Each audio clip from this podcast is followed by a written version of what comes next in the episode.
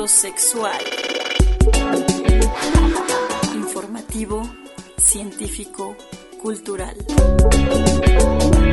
Con el sexólogo César Isaac.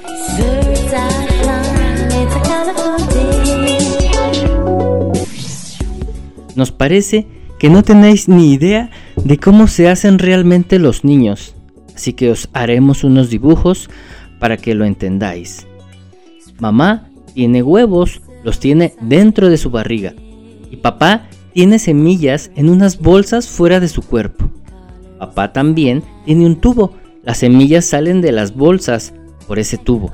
El tubo entra en la barriga de mamá por un agujerito. Entonces las semillas suben nadando, moviendo sus colas. Aquí tenéis algunos ejemplos de cómo se juntan los papás y las mamás. Cuando las semillas están dentro de la barriga de mamá, empiezan la gran carrera del huevo. El vencedor atrapa el huevo y este empieza a transformarse en un bebé muy, pero que muy pequeño. El bebé crece y crece y crece. Mamá se pone gorda, cada vez más gorda, gordísima. Cuando está listo, el bebé sale fuera. Fragmento del cuento Mamá puso un huevo o cómo se hacen los niños de Babette Old.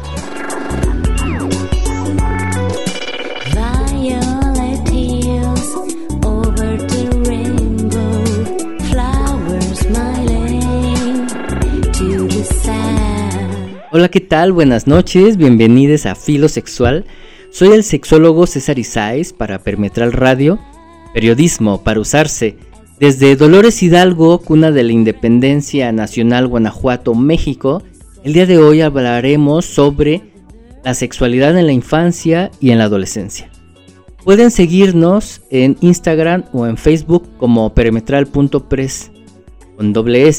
Para escucharnos, nos pueden escuchar en Spotify como Perimetral y como Filosexual.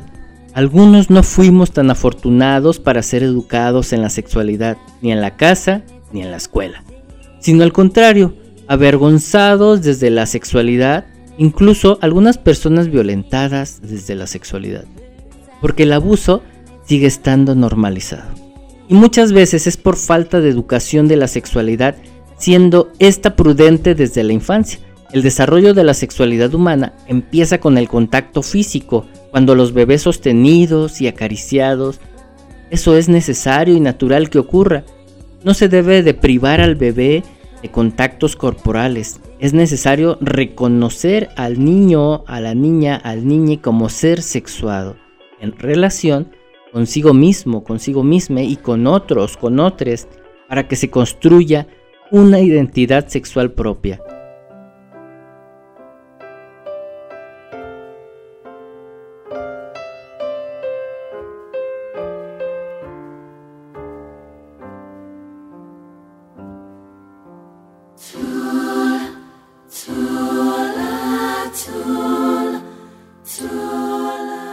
La sexualidad infantil es una de las puertas a través de la que los niños desarrollan su personalidad y sus relaciones con la afectividad. La sexualidad es un aspecto natural en los seres humanos, una función de la persona como comer, caminar, leer, estudiar, entre otros, y como tal, debe ser un tema tratado con naturalidad, honestidad, cariño y debe de tener su propio espacio dentro del proceso educativo de los infantes. Los caminos que llevan al conocimiento de su propio cuerpo, de sus propios cuerpos y de sus sensaciones no siempre son las más adecuadas para los infantes. Hoy día, las interferencias en este proceso de aprendizaje hacen que los niños, niñas y niñas esté cada vez más temprano expuesto a manifestaciones severas y en muchos casos incomprensibles de la sexualidad, como el culto a la belleza, a la hipersexualidad, al físico y a la seducción, en los medios de comunicación no distinguen la edad de su público. Hay abuso de las manifestaciones sexuales a las que los niños están indiscriminadamente expuestos. Los contenidos sexuales pueden acelerar las manifestaciones de los niños en el tema de la sexualidad, considerando que ellos aprenden imitando lo que ven de sus padres, de la televisión, de internet, de bailes, de ropas eróticas, de moda, de revistas, de todo lo que ven. Así que estas malas influencias conceden nociones erróneas y dañinas para los infantes. De una forma general, lo único que puede evitar estas malas interferencias es la familia. Son los adultos, somos los adultos, los padres, las madres, los cuidadores, los maestros, las maestras, los que debemos ejercer el papel de filtro de las informaciones. Es necesario crear y mantener un canal abierto de comunicación con nuestros infantes, con nuestros hijos, hijas, alumnos, espacios de discusión y de intervención sobre lo que es correcto y lo que no, relacionados a todos los demás, en especial a la sexualidad. Es conveniente vigilar de cerca el entorno y las actividades de los infantes para orientarles cuando se crea necesario. En la medida de lo posible, no se debe perder ninguna oportunidad para entablar conversación sobre sus dudas e intereses respecto a la sexualidad, respecto a ningún tema.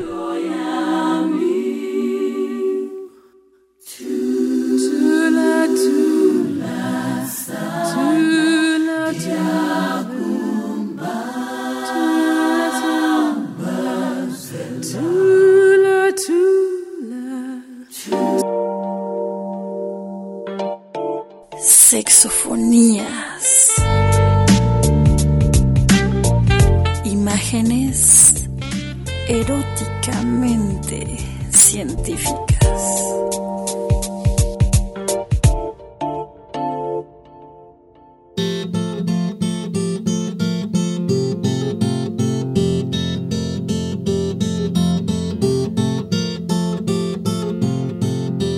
¿Qué tal? Buenas noches. Estamos en Filo Sexual en la sección de sexofonías. El día de hoy tenemos a la psicóloga y sexóloga educativa, sexóloga clínica de IMESEX, a Eli Rangel. Hola Eli, buenas noches, qué gusto que estés aquí. Hola César, hola a todas las personas que nos están escuchando, buenas noches. La verdad es un gusto estar aquí para poder compartir este tema, la verdad se va a ser bien interesante y pues qué padre que me hiciste la invitación y poder hablar un poquito más sobre este tema que es muy importante. Pues el tema que estamos abordando el día de hoy es precisamente la sexualidad en la infancia, infancia, adolescencia, cómo hablarle a nuestros hijos, hijas, hijes de eh, sexualidad, cómo empezar el abordaje de la sexualidad.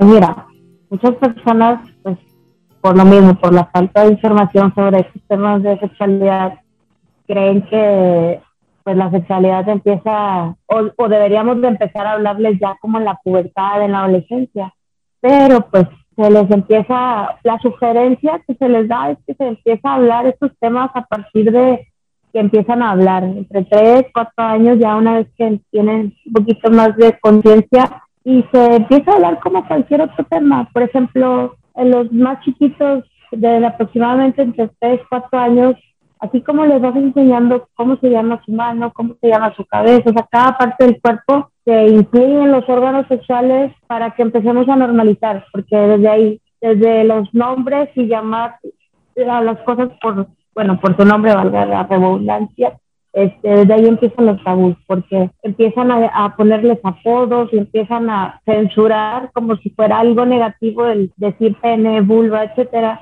Así es que empezamos poco a poco, no es así como que aventarles toda la información y háganle como puedan, sino es este, desde chiquitos, pues bueno, vamos a empezar simplemente las partes del cuerpo. Ya empiezas a hablar de eso, empezamos después con pues, higiene sexual. ¿Para qué? Para evitar infecciones y para evitar también el hecho de que tengan que pedir ayuda a algún adulto y ellos sepan cómo hacerlo con la intencionalidad de pues, prevención de algún tipo de abuso. El hecho de que ellos sepan exactamente de qué manera y todo les sirve pues para hacerlo de manera correcta, pero también para que no tengan la necesidad de que siempre un adulto esté ahí apoyando. Ya si es una situación de física o algo, pues ok, se entiende, pero de igual manera pues explicarles también para que vayan pues entendiendo pues lo de su cuerpo otra cosa muy, muy básica que pues se les puede estar ahí eh, explicando sería también como los límites en su cuerpo. Muchas veces como adultos este, llegan, no, sé, la familia o vecinos o quien sea, y, y se le da la sugerencia al niño, niña, infante, niño, este, de, anda, ve y saluda a tal persona, a tu tío, o dale besito a tu tío, dale un abrazo, y es como, a veces no quieren y se les obliga, y desde ahí les estamos como enseñando pues que ni siquiera podemos respetar su límite cuando ellos deciden algo. Y aquí eso es algo súper importante. Desde el momento que se les habla de límites, también como adultos, entender sus límites. Y por ejemplo, si niño, niña, niño no quiere, respetar y se puede enseñar a saludar, por ejemplo, de hola y con la mano o un hola general, porque por algo a lo mejor no significa que esté viviendo algún abuso, pero pues por algo no quiere como acercarse a cierta persona y, pues desde esa parte como adultos entender que pues si nosotros no empezamos a respetar esos límites, pues obviamente se les va a llegar una información distorsionada y, pues no va a haber como un límite porque nosotros mismos estamos propiciando eso. Así que los límites en su cuerpo quién puede tocar, qué pueden tocar, qué partes son más prohibidísimas y foco rojo, este, para que ellos, mediante teniendo toda esa información, pues vayan eh, identificando alguna situación de riesgo, porque muchas veces, a veces, pues somos seres sexuados, así que en todas las etapas de, desde la infancia, adolescencia, adultos, eh, añosos, etcétera, tenemos sensaciones y, y, demás. Así es de que pues, va a haber caricias a lo mejor, ellos van a sentir placer. De hecho, un dato bien interesante, pues los niños son multiorgásmicos y, y pues, pueden disfrutar demasiado el hecho de algún estímulo, pero por eso mismo, porque a veces pueden estar sintiendo bien, pero no estar identificando que lo que están viviendo es un abuso.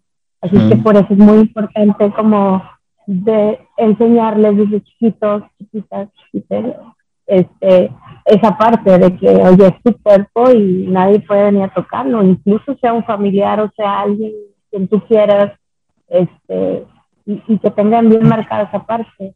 Eso es como, son cuestiones básicas, pero también como por ejemplo, si un padre madre de familia o alguien que conviva con infantes nos está escuchando, hay algo muy importante. Como comentaba, como somos seres sexuados, en cada etapa de la infancia, a partir desde el día uno que nacemos hasta pues, toda la vida, este, hay conductas sexuales que por así decirlo se pueden decir permitidas o aceptadas o que no, que no hay problema este, por, por lo mismo, porque están los niños, niñas, niños creciendo, este, y pues van sintiendo, van experimentando, van teniendo curiosidad, y hay conductas sexuales que sí son apropiadas por de su edad, pero muchos padres, madres, adultos, etcétera, no, no logran entender esa parte. Lo ven como la clásica de, ah, niño cochino, no te estés tocando, ah, niña, no qué, y empiezan a juzgar cuando muchas veces esa conducta es súper natural en, el infante, sin la cuestión del adulto que lo ve con morbo, ya con otro tipo de,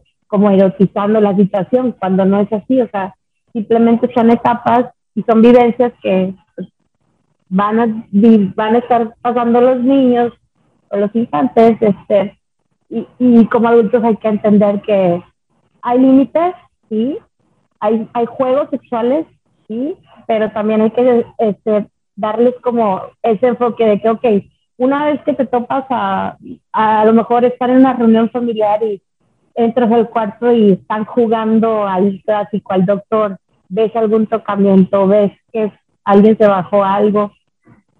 Lo peor que se puede hacer es paniquearse, empezar a gritar, regañar o algo. Este, aquí lo ideal es como tratar de sacar del, de ese enfoque a los niños sin hacer como que esa experiencia es algo negativo y explicarles que pues que hay momentos, que hay lugares, este, lugares privados, lugares individuales y mm. que pues sí, o sea, que sí lo, o sea, no, digo, es raro que un papá vaya a decir, sí, sí puedes jugar con el cuerpo de otro niño, pero pues la verdad sí es normal que vayan a tener interés y que vayan a querer explorar, pero siempre y cuando no sea el único juego que tengan, o sea, explicarles que, que puede haber variedad de juegos, explicarles también que sea como de la misma edad y que estén psicosexualmente en el mismo enfoque, este, que sea consensuado, que no sea que estés jugando a eso porque pues te están presionando, sino que sea algo que pues a lo mejor por curiosidad pues lo están experimentando. ¿Te refieres como a que será permitido juegos de contacto como jugar a la cebollita, traes a los congelados, donde haya juegos de contactos entre, entre pares, o sea, entre iguales, se sea permitido y el contacto físico sea en la individualidad, o sea, que, que está permitido que toquen su propio cuerpo en lugares específicos, en su habitación, cuando se bañen. Sí, de hecho, también, por ejemplo, se da mucho a partir de los cuatro años, entre cuatro y cinco años, eh, los jueguitos, mamá y papá, el mm. doctor, este, situaciones así como más de que quieren tocar, sentir, este, y está bien, siempre y cuando, como te comento, no haya una diferencia muy drástica, que no pase de, tres, cuatro años, ajá, de edad, porque ahí ya estamos hablando de otra situación. También, si es algo como por curiosidad, mm, está bien, pero ya si es algo que vieron y está repitiendo porque un infante tuvo una experiencia y la está queriendo repetir o algo, ahí es donde hay que ver y explicarles a los ah. niños, niños. O puede ser este, un pues, foco pero también puede ser una experiencia exploratoria de los infantes. Se puede permitir el juego, pero no, no promoverlo. Yes. O sea, no, si te topas con una situación de esas, no e, espantarte, aunque sea como a lo mejor lo primero que pueda pasar. Ahora, ¿qué están haciendo, hijos de la chingada? Ahora, están sus cachetadas. Sí, sí, porque haz de cuenta que eso, todo lo que, lo como adultos vayamos expresando sobre los temas de sexualidad, diversidad y eso, aunque no se los digamos directamente, pero la reacción que tengamos, eh, todo eso se les va quedando de, de, ok, entonces esto es malo, la sexualidad es mala, la diversidad es mala, o sea, empiezan a, a, a llegar esa información y por eso después este, difícilmente se te va a acercar, no sé, ejemplo, está en la televisión una escena a lo mejor una pareja homosexual teniendo pues unos besitos o algo y el papá este, homofóbico hace una expresión sobre esa escena. Ya si el infante vio como la reacción y resulta que pues se siente identificado, obviamente esos temas ya ve que son algo negativo y a lo mejor no va a ser la primera persona quien se va a acercar. Y ahí podría generarse una homofobia internalizada en el niño. O sea, si yo como infante, mi preferencia sexogenérica es homo, pero veo que mi papá ante escenas homosexuales tiene reacciones homofóbicas, yo me va a dar miedo o no le voy a querer manifestar mi preferencia porque ya ve la reacción de mi papá. Por eso el dicho de que lo que no has de querer, en tu casa lo has de tener.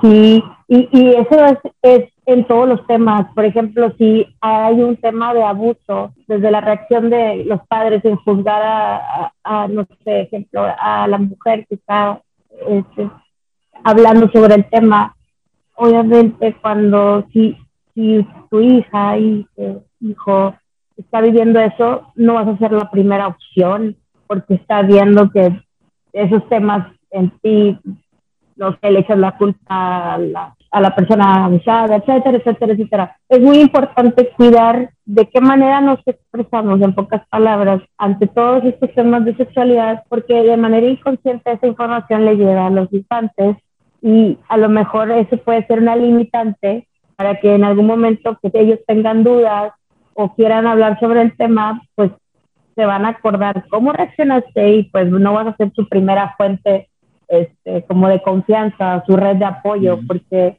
pues incluso van a pensarla o dudar. Así es de que lo ideal es de que, o lo recomendable, es que pues todos estos temas en algún momento los van a ver, ya sea con algún amiguito, con algún vecino, por error en el celular. En algún momento se van a topar con cualquiera de estos temas. Qué mejor como padres, madres o alguien que está cercano a, pues se empiece a, a normalizar estos temas. ¿Para qué? Para que cuando se topen con esa información en cualquier lado, redes sociales, amigos, etcétera, este, ya al menos tengan algo, ya tengan alguna base. Así es de que, pues, si no saben cómo hablarles, lo ideal es que se acerquen con nosotros para que pues, nosotros les brindemos la información. Pero sí, es empezar poco a poco, como cualquier otro tema, este, sin, sin tanto prejuicio, pero es la parte ah. difícil, porque muchas veces como estamos cargados de prejuicios, tabús y demás, eh, pues la educación es en base a eso. Este, así es de que, pues es importante que pues empecemos como a, a educarnos, informarnos, si queremos empezar a tratar estos temas con nuestros hijos o hijas. Pero sí, es un tema que si pudiera sonar fácil, pero ya teórico, práctico, sí es muy complicado porque eh, a veces pueden más los prejuicios y cosas que traemos los adultos. Claro, nuestras creencias como adultos. Hay algo que mencionaste que me parece importante puntualizar respecto a los límites y estoy pensando que es importante normalizar el consenso. Y, estoy pensando que, que, nosotros los adultos como papás o como adultos, y, hablo directamente como papás, desde yo como papá, yo como mamá, decirle a mi hijo, hija, dije, ¿te puedo dar un abrazo? ¿Te puedo dar un beso? Y respetar si me dice que no. O sea, no por el hecho de que sea mi hijo, hija, hija, tengo que, ay, eres mi hija y te doy un beso. ¿Cómo a besos? No sé qué piensas de esto, si desde ahí tendríamos que normalizar también el consenso. Sí, eh, eso me, bueno, algo así me refería hace ratito que comenté ah, cuando llega alguien, pero también aplica en los mismos padres, porque hay veces que, pues no sé, diferentes tipos de personalidad, etcétera. Hay gente, hay niños, niños que no les gustan los abrazos, hay otros que les encantan, y así como hay que enseñarles también a que no reciban si no quieren, también hay que enseñarles a que no a todos les gustan y también tienes que respetar eso, de que tú no puedes abordar a otro niño, adulto o algo. O sea, sí hay que enseñarles las dos, porque a veces dicen, no, los límites en el cuerpo, de que no te toquen, pero también no se les habla sobre, oye, pero tú tampoco toques. O sea, ah, claro. Este, porque sí, siempre es esa parte también falta de, no todos les gustan los abrazos, no a todos les gustan los besos, ajá, el respeto y como comentas, la parte consensuada. No todos este, o todas, todos este, les agrada el contacto o el acercamiento, así que pues eso es una muy buena, buen punto en la parte de preguntar antes de actuar. Todo en la sexualidad pues es comunicación y también en los niños. Antes de hacer algo, hay que preguntar, hay que hablarlo, y aunque suene muy, ay, ¿cómo le voy a decir a mi hijo si quiere un abrazo? Pues sí, porque desde ahí estamos hablando del consentimiento y de respetar eso. Si nosotros como papás, como adultos, no respetamos eso, ¿cómo pretendemos que más gente lo haga si nosotros mismos no estamos siendo congruentes? Mm. Así es que desde ahí inicia todo. Desde el momento que nosotros estamos reforzando eso, pues cuando llegue otro adulto, el niño va a saber los límites, la niña va a saber este, que eso no le agrada y va a poder expresarlo. ¿Por qué? Porque se le está enseñando a expresar, a decir que no, a, oye, esto no me gusta, yo no quiero esto. Y a lo mejor algunos adultos se van a ofender porque sí suele pasar de que, ah, este niño no me quiere saludar y que no sé qué.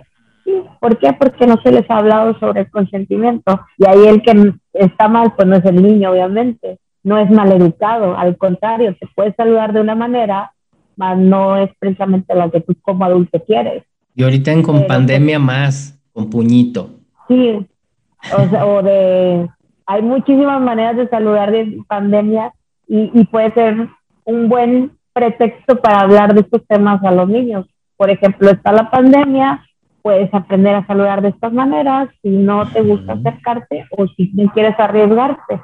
Pero sí, es, en pocas palabras es como hablar de cualquier otro tema, pero sí es muy complicado para que los adultos lo entiendan. Una vez que se habla con, el, con los infantes, ellos fluyen bien bonito. A mí me encanta porque la verdad no lo ven así como algo, eh, por así decirlo, cochino, pervertido, sucio. Al contrario, salen preguntas y, está muy padre cómo, cómo los niños empiezan a cuestionar y con respuestas breves este, se resuelven sus dudas. Nunca es como bueno, hasta ahorita a mí no me ha tocado un niño que profundice así, ok, ¿y esto para qué? Y luego para qué, si no es como, ¿qué es esto?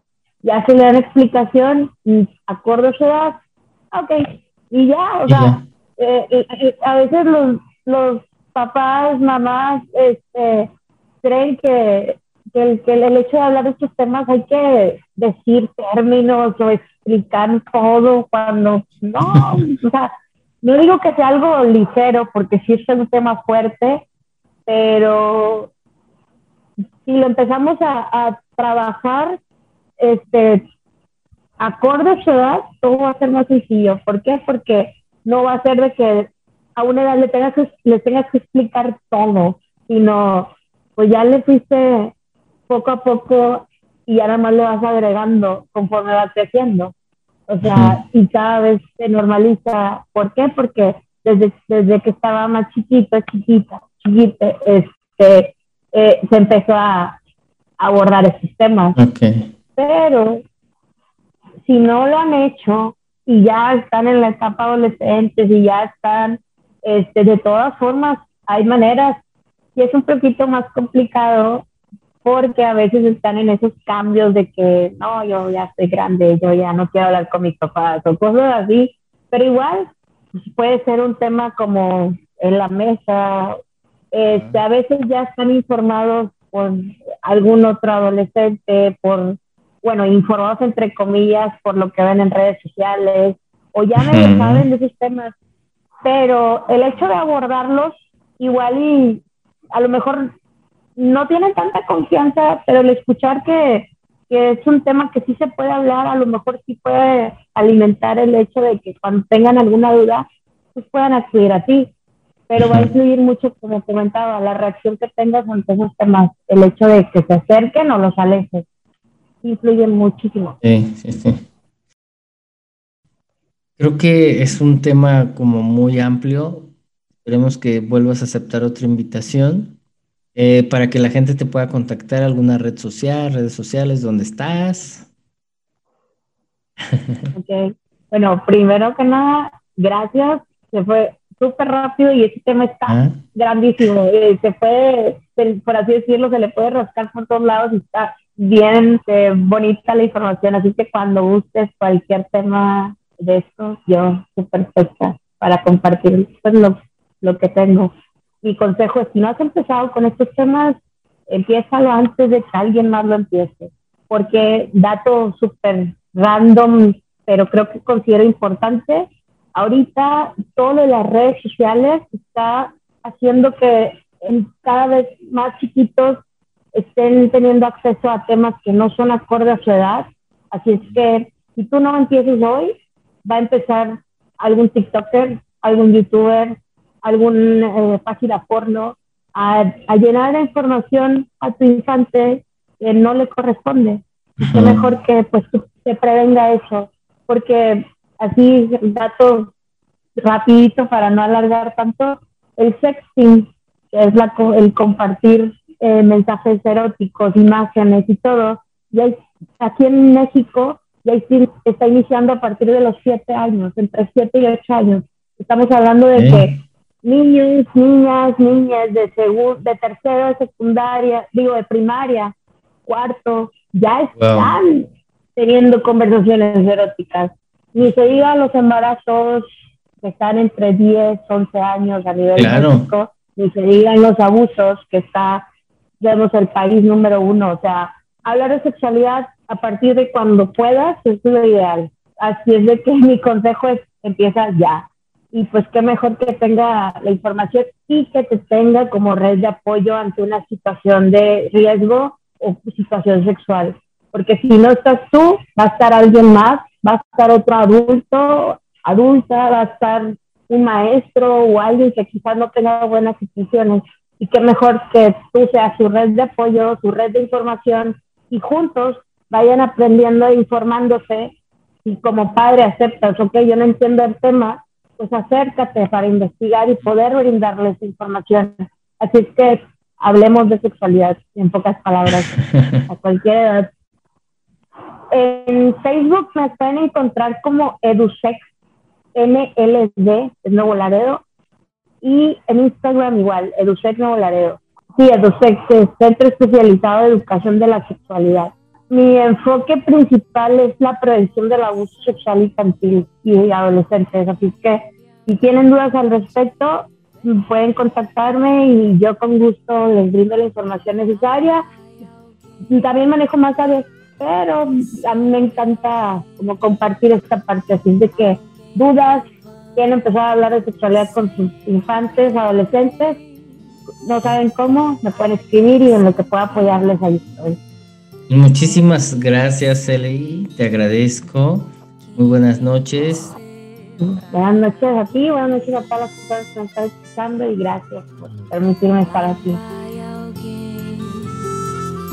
E será que parece sem ter ninguém, mas mesmo sem, sem ter, porém, se vê que vai tão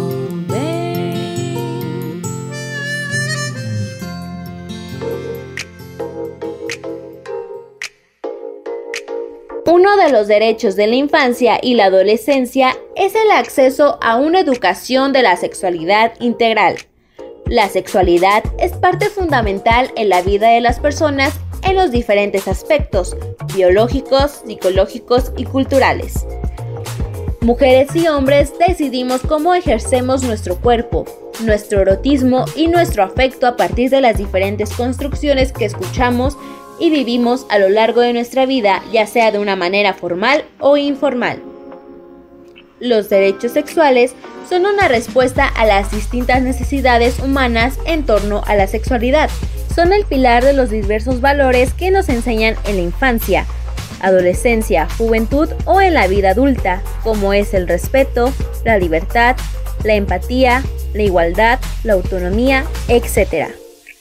Desde hace más de una década, diferentes instituciones, organizaciones y las personas de la academia se organizaron para reflexionar sobre la sexualidad. Primero en 2001 y en la actualidad el comité promotor de la cartilla revisó y modificó los derechos con la finalidad de favorecer el reconocimiento y el ejercicio de los derechos sexuales. En la edición del 2016 se observan que son 14 derechos. Número 1 derecho a decidir de forma libre, autónoma e informada sobre mi cuerpo y mi sexualidad. Número 2. Derecho a ejercer y disfrutar plenamente mi vida sexual. Número 3. Derecho a manifestar públicamente mis afectos. Número 4. Derecho a decidir con quién o quiénes relacionarme afectiva, erótica y sexualmente. Número 5 Derecho a que se respete mi privacidad y a que se resguarde mi información personal. Número 6. Derecho a la vida, a la integridad física, psicológica y sexual. Número 7. Derecho a decidir de manera libre e informada sobre mi vida reproductiva. Número 8. Derecho a la igualdad. Número 9. Derecho a vivir libre de discriminación. Número 10 Derecho a la información actualizada, veraz, completa, científica y laica sobre sexualidad. Número 11. Derecho a la educación integral en sexualidad. Número 12. Derecho a los servicios de salud sexual y reproductiva. Número 13. Derecho a la identidad sexual. Número 14. Derecho a la participación en las políticas públicas sobre sexualidad y reproducción.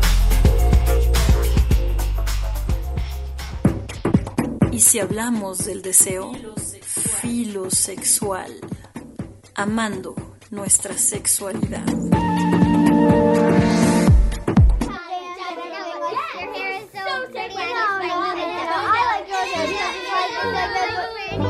La UNESCO crea las orientaciones técnicas internacionales sobre la educación en sexualidad, que son una herramienta técnica en la que se presenta la base empírica y la justificación para impartir educación integral en sexualidad. A los jóvenes con miras a alcanzar los objetivos de desarrollo sostenible a nivel mundial en las orientaciones se definen las características de los programas eficaces en materia de educación integral en sexualidad. Se recomiendan temas esenciales y objetivos de aprendizaje que deberían abarcarse en los planes de estudio de la educación integral en sexualidad para todos y todas los educandos y se exponen suscitamente enfoques para la planificación, la ejecución y el seguimiento de programas en este, en este ámbito. Y las orientaciones están dirigidas a los agentes que participan en la elaboración, la ejecución, la evaluación de programas de educación en sexualidad, tanto en torno escolar como fuera de este, entre ellos eh, ministros de educandos, salud, organizaciones eh, gubernamentales, no gubernamentales, especialistas, jóvenes en general. Y bueno, eh, ¿cuáles son las novedades de las orientaciones? Esta edición revisada se basa en un documento publicado en el 2009 que fue examinado y actualizado para integrar los datos más recientes y la experiencia adquirida en la ejecución de programas de educación en sexualidad en diferentes contextos educativos. Pero seamos muy realistas, aquí en México, en los planes y programas y en las asignaturas no existe como tal educación integral en la sexualidad. Sí existe tal vez educación en la sexualidad en ciertas áreas, pero como se viene hablando que debe de ser integral, no lo hay. En las orientaciones revisadas se presenta la sexualidad mediante un enfoque positivo, reconociendo que la educación integral en la sexualidad va más allá de la educación sobre la reproducción, los riesgos y las enfermedades o las ITS, que es lo que se sigue enseñando y en ella se reafirma la posición de la educación sexual dentro de un marco de derechos humanos e igualdad de derecho. Claro, y también se les también se ha estado viniendo, viniendo enseñando los derechos sexuales. ¿Y qué, qué es lo que muestran los datos sobre la educación integral en la sexualidad? estas orientaciones eh, que dicen que existen pruebas significativas eh, del impacto de la educación en la sexualidad sobre el comportamiento sexual y la salud. Los datos eh, ponen de relieve que la educación en la sexualidad tienen efectos positivos, entre ellos un aumento del conocimiento de los jóvenes y una mejora de su actitud en lo que respecta a la salud y los comportamientos sexuales y reproductivos, educación en la sexualidad, tanto en la escuela como fuera de ella. No aumenta la actividad sexual porque eso eh, aquí, por lo menos en México, se ha tenido esta creencia que si se les educa en la sexualidad es incitarlos a tener actividades sexuales eh, previas. Entonces el comportamiento sexual de riesgo, los índices de ITS y VIH, se ha demostrado que los programas que promueven únicamente la abstinencia no tienen ningún efecto en el retraso de la iniciación sexual ni en la reducción de las frecuencias de las relaciones sexuales o el número de parejas sexuales, mientras que los programas que combinan el retraso de la actividad sexual con el uso de preservativos o métodos de barrera, métodos antifecundativos, resultan más eficaces estos programas cuando están centrados en el género, que tienen una eficacia considerablemente superior al de los programas que no integran consideraciones de género a la hora de alcanzar resultados en materia de salud como la reducción de los índices de embarazos no deseados o de ITS, la educación en la sexualidad logra mejores resultados cuando los programas escolares se complementan con servicios de salud pensados para los jóvenes e integran la participación de padres, de, docentes, de toda la comunidad educativa. Así que, ¿cómo contribuyen estas orientaciones revisadas de la educación integral de la sexualidad que propone la UNESCO? Bueno, estas orientaciones revisadas permiten a los usuarios, usuarias, entender claramente que en qué consiste la educación integral de la sexualidad o en la sexualidad, por qué es necesaria y cuáles son los resultados positivos que se espera obtener en esta y aclarar los malos entendidos y corregir las ideas erróneas acerca del propósito y la naturaleza de la educación integral en la sexualidad también sirve para compartir datos, recomendaciones basadas en investigaciones. Es decir, que la educación integral en la sexualidad tiene también un enfoque cientificado. Así que los términos utilizados en las políticas y en los planes de estudio para referirse a la educación integral en la sexualidad puede variar de un país a otro, incluso de un estado a otro aquí en México. Entre ellos se encuentran la educación preventiva, educación sobre relaciones y sexualidad, educación sobre la vida familiar, educación sobre el VIH, educación para la vida, estilos de vida sanos y seguridad básica para la educación. Eh, independientemente del término utilizado, la palabra integral se refiere al fortalecimiento de los, de los conocimientos, las habilidades y las actitudes de los educandos para que disfruten de una sexualidad positiva y de una buena salud sexual y reproductiva. A los que más o menos nos fue bien, nos separaban en los grupos en la secundaria, recuerdo, o en la primaria, y, nos daban charlas. A las niñas les hablaban de la menstruación y a los niños nos hablaban de la masturbación. No sé, ustedes que están escuchando, cómo les fue en ese sentido. Entonces, la educación integral de la sexualidad es esta puerta precisamente que nos lleva a que todos tengamos acceso, aparte de los derechos sexuales, que tengamos acceso a informaciones, pero de manera vasta y de manera integral, o sea, una educación que abarque muchas dimensiones de la sexualidad desde un marco también social.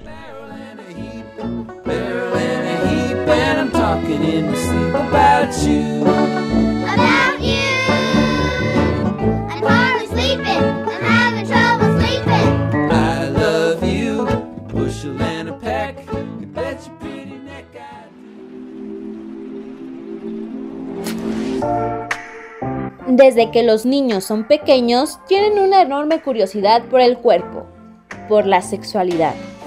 Habitualmente, hacia los dos años o dos años y medio, los niños se manipulan sus órganos sexuales pélvicos externos y empiezan a surgir cuestiones relacionadas con los órganos sexuales masculinos y femeninos, las diferencias entre niños y niñas, las mujeres embarazadas, cómo vienen los bebés al mundo, etc. Desde que los niños adquieren el lenguaje y empiezan a mostrar este tipo de inquietudes, se puede comenzar a hablar de sexualidad, aunque no existe una edad fija a la que se recomienda empezar a tratar este tema. Va a depender un poco de las curiosidades o manifestaciones que exprese el niño.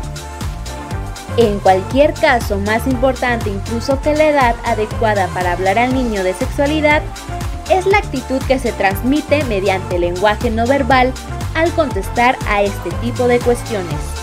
Esto es, el tono de la voz, la seguridad en las informaciones, el mostrar tranquilidad y naturalidad al hablar, hablar con normalidad, de forma natural y espontánea a medida que vayan surgiendo, aprovechando situaciones como las comentadas, sin esperar a que llegue el momento idóneo y sin pretender tener largas charlas sobre sexualidad ni censurar la opinión que el niño manifieste, sin que esto implique estar de acuerdo con todas sus decisiones.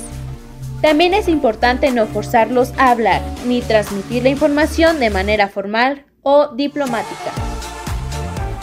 Entre los 2 y 3 años suelen manipularse sus órganos sexuales por puro placer. Son los primeros pasos para el descubrimiento de su sexualidad. Conforme van creciendo, este interés por sensaciones agradables puede aumentar. Y sobre los 6, 7 años, el niño ya conoce ligeramente el significado de lo que hace. Según establece la Asociación Española de Pediatría, uno de cada tres preescolares se autoerotiza experimentando. Una actitud negativa o de desaprobación ante este hecho por parte de los padres lo llevarán a vivir con angustia las situaciones sexuales y a construir una idea negativa en torno a la sexualidad y a la exploración de su cuerpo. Sí es importante inculcar al niño los conceptos de intimidad y de respeto tanto hacia él como a los demás. Y de la misma forma, los padres deberán mostrar los mismos valores que transmiten. A partir de los 7 u 8 años suelen tocarse sus órganos sexuales teniendo ya una idea sobre la connotación sexual que implica y aumenta su interés por jugar a juegos con algún comportamiento sexual. Por ejemplo, jugar a los novios. Miran a los demás cuando están desnudos. Pueden mostrarse más resistentes a desvestirse delante de los otros este tipo de comportamiento forma parte del desarrollo evolutivo de los pequeños y han de ser entendidos y tratados con naturalidad, mostrando una actitud abierta para responder las cuestiones que planteen y ayudarles a forjar una actitud favorable hacia el diálogo con los padres sobre lo relacionado con la sexualidad. Ya sobre los 11 años aproximadamente, los preadolescentes suelen cuestionarse si son normales en relación a su cuerpo o sus emociones. Se preocupan por el tamaño del pene, pechos o glúteos y se interesan en hablar sobre sexualidad con sus pares, aunque no sepan con seguridad el significado de lo que hablan. Así, es importante anticipar las cuestiones relacionadas con el desarrollo madurativo Conviene hablarles antes de que estos cambios aparezcan para que los vivan de forma natural. Por ejemplo, a los chicos la aparición de las primeras vellosidades, eyaculaciones, cambio físico general, cambios de la voz. Y a las chicas, qué es y qué significado tiene la menstruación, la aparición del vello en determinadas zonas del cuerpo o el cambio físico que van a experimentar en su cuerpo. Asimismo, es muy importante atender a las emociones que manifiestan, hablar con ellos cuando se muestren preocupados por su cuerpo o su identidad, dialogar sobre las diferentes orientaciones sexuales, etc. En la etapa adolescente, además de lo anterior, también es preciso informarles acerca de las enfermedades de transmisión sexual, los distintos métodos anticonceptivos, cómo o cuándo empezar a tener los primeros encuentros sexuales siempre favoreciendo el diálogo con ellos y promoviendo una actitud responsable y respetuosa respecto al sexo. ¿Con quién? ¿Cómo? ¿Y dónde? Uso de anticonceptivos, enfermedades sexuales, entre otros. El desarrollo de una sexualidad saludable se indica ya en la infancia, siendo la misma uno de los pilares para el autoconcepto, la autoestima y la seguridad en la vida adulta. Es responsabilidad de los adultos ocuparnos de que nuestros niños, alumnos, puedan vivir su sexualidad con tranquilidad, curiosidad y aceptación.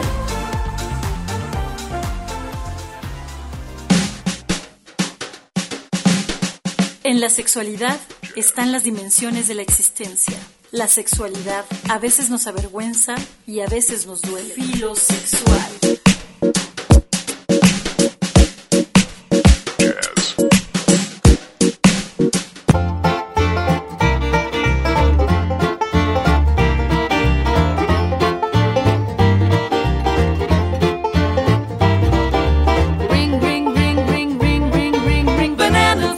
Gracias por escuchar el programa del día de hoy. Esperamos que hayan disfrutado de la información. Soy el sexólogo César Isais. Les recuerdo que pueden escuchar nuestros programas en varias plataformas como Himalaya Podcast, en Spotify, en podcast de Google, en Amazon Music como Filosexual y en Spotify como Perimetral. Y eh, pueden encontrarme a mí en Instagram como arroba. Buenas noches, hasta pronto.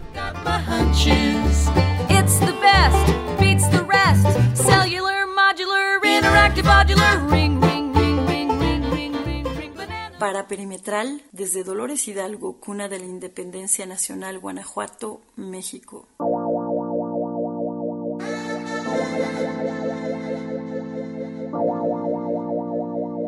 Producción de Rocío Salas Arreola. Guión de César Isáis. Colaboraciones: Elena González y Dulce Ivón Rodríguez Salazar.